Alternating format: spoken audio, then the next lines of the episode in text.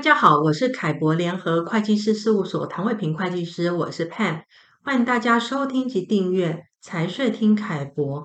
今天我请凯博联合会计师事务所驻越南张义昌总监来跟大家介绍一下越南公司的设立注意事项。Alex 你好，啊 Pam 你好，各位听众大家好。呃，这几年来，因为中美贸易战的影响哦，还有大陆的成本呃越来越高哦，竞争越来越激烈，这些状况，其实有越来越多的台商把工厂转移到东南亚。那越南呢，因为有高经济成长，有丰富的劳动力，还有积极参与国际贸易协定等等的因素啊，所以成为台商这个南向的首选。那首先呢，我就想请 Alex 跟我们说明一下。呃，有哪些注意事项啊？是在越南设立公司做投资之前，呃，必须要呃加以关注的呢？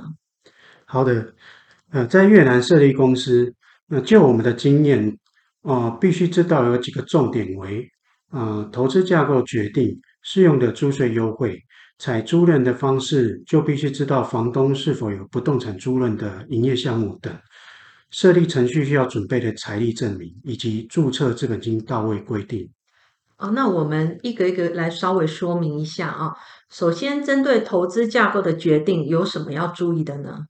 呃，台商到越南投资前，首先要决定的就是投资架构。那投资架构，就我们的经验，通常需要考量的有几个。那呃，大呃，要考量如下哈，就是透过个人或境外控股公司投资。呃，透呃，境外控股公司是否为 WTO 会员？那税务成本，还有设立及维持成本等。那另外呢，我想一个很重要就是越南当地的税务优惠。那这个也请你介绍一下。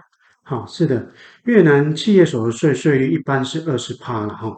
那呃，政府为了鼓励国外投资，订立了一些所得税优惠的措施。那主要是针对投资地区、投资项目跟投资规模等，会有不同的租税减免优惠规定。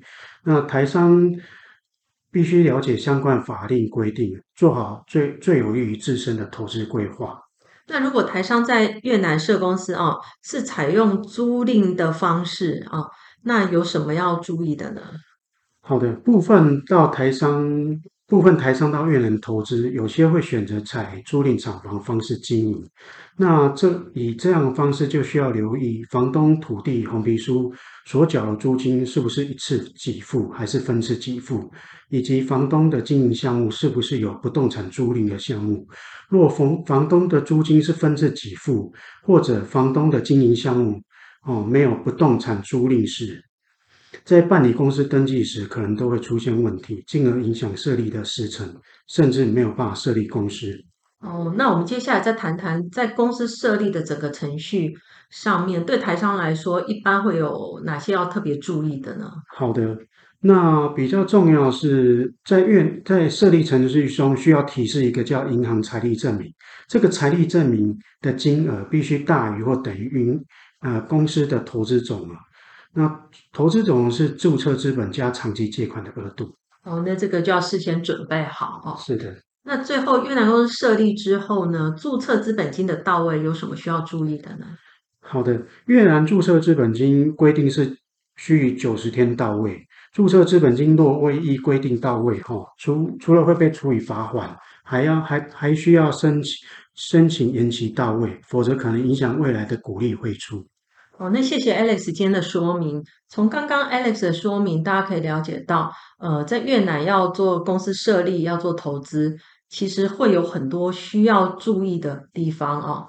那建议台商在呃越南投资之前，要咨询专业服务机构。